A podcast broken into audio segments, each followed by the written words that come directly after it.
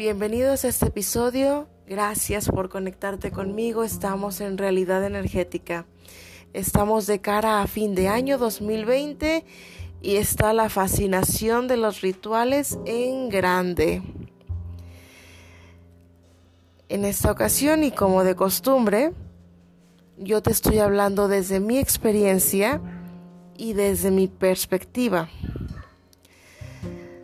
Anteriormente yo era una fan, fan, fan de los rituales. Yo era el tipo de personas que realizaba rituales de año nuevo, de inicio de año, de inicio de mes. Era una obsesión. Esa es la palabra. Era una obsesión. Conforme yo fui estando en el tema espiritual, pues los rituales fueron cambiando de pues de tema se puede decir, ¿no? Pero a final de cuentas es un ritual. Un ritual es como esperar que algo venga de fuera, como una hada madrina con su varita mágica, o como si tuvieras la varita de Harry Potter, como si algo viniera de fuera y te diera absolutamente lo que estás pidiendo en el ritual. Para rituales de fin de año me llegué a salir con la maleta, llegué a barrer este de adentro hacia afuera plena medianoche, em, las 12 uvas, la copa de champán o de vino. Y bueno, otro ritual que también circula mucho es el de escribir en una lista tus deseos y luego quemar la hoja a medianoche del día 31 de diciembre. Todo lo he hecho. Todos los rituales, me parece que todos los he hecho. A mi experiencia,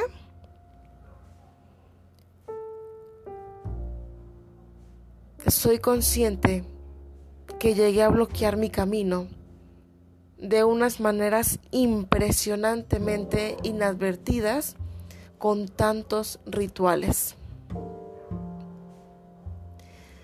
La fascinación de un ritual es el hacerlo una vez y no tener que disciplinarte en eso, ponerle una supuesta fe de algo que está fuera de ti, a ver si el universo te voltea a ver y te dice, ándale pues, ahora vas tú, ahora es tu turno. Reconozco que yo llegué a bloquear mi camino debido a tantos rituales que yo hacía. Cuando me dejé de tonterías y me empecé a hacer cargo de mí y empecé a transitar mis propias sombras, a reconocer mis silencios, a atravesar mis emociones, en ese momento percibí que todo a mi alrededor se estaba limpiando, que los caminos se estaban limpiando. Lo percibí. Allí es donde me di cuenta que esos rituales para abrir caminos, para despejar aquí y allá, no son reales y pueden provocar el efecto opuesto al que te están diciendo. Si tú pretendes desbloquear todos tus caminos, haz las cosas bien, atraviesa tus sombras. Atrévete a hacerte cargo de todo lo que ocurre en tu vida. Una de las cosas que sí realicé entre tantos rituales fue un tablero de sueños. Cuando yo hice ese tablero de sueños fue hace, bueno, fue para iniciar el 2019. Fue en el equinoccio de diciembre del 2018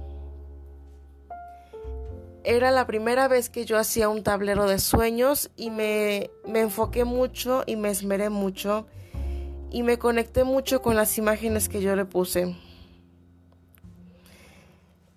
Em, más o menos para septiembre del 2019 yo tomé ese tablero de los sueños, lo quité de mi vista, lo doblé, lo aparté, en esa época me estaba mudando de casa y lo hice a un lado, sencillamente me olvidé de él. Otro ritual más. ¿Qué más da? Lo que sí, nunca me animé a tirarlo. Nunca había hecho un tablero de los sueños y le puse toda mi emoción y lo guardé. Justamente esta semana, con el equinoccio de invierno, me acordé de ese tablero de los sueños y me puse a buscarlo. Y me sorprendió mucho que sí se empezó a realizar. Me sorprendí muchísimo porque el tablero de los sueños sí se estaba realizando, sí se está realizando. No al ritmo y no a la velocidad que yo pretendía. Pero me di cuenta que se está realizando. Del centro hacia la izquierda y a la derecha, como manecillas de un reloj.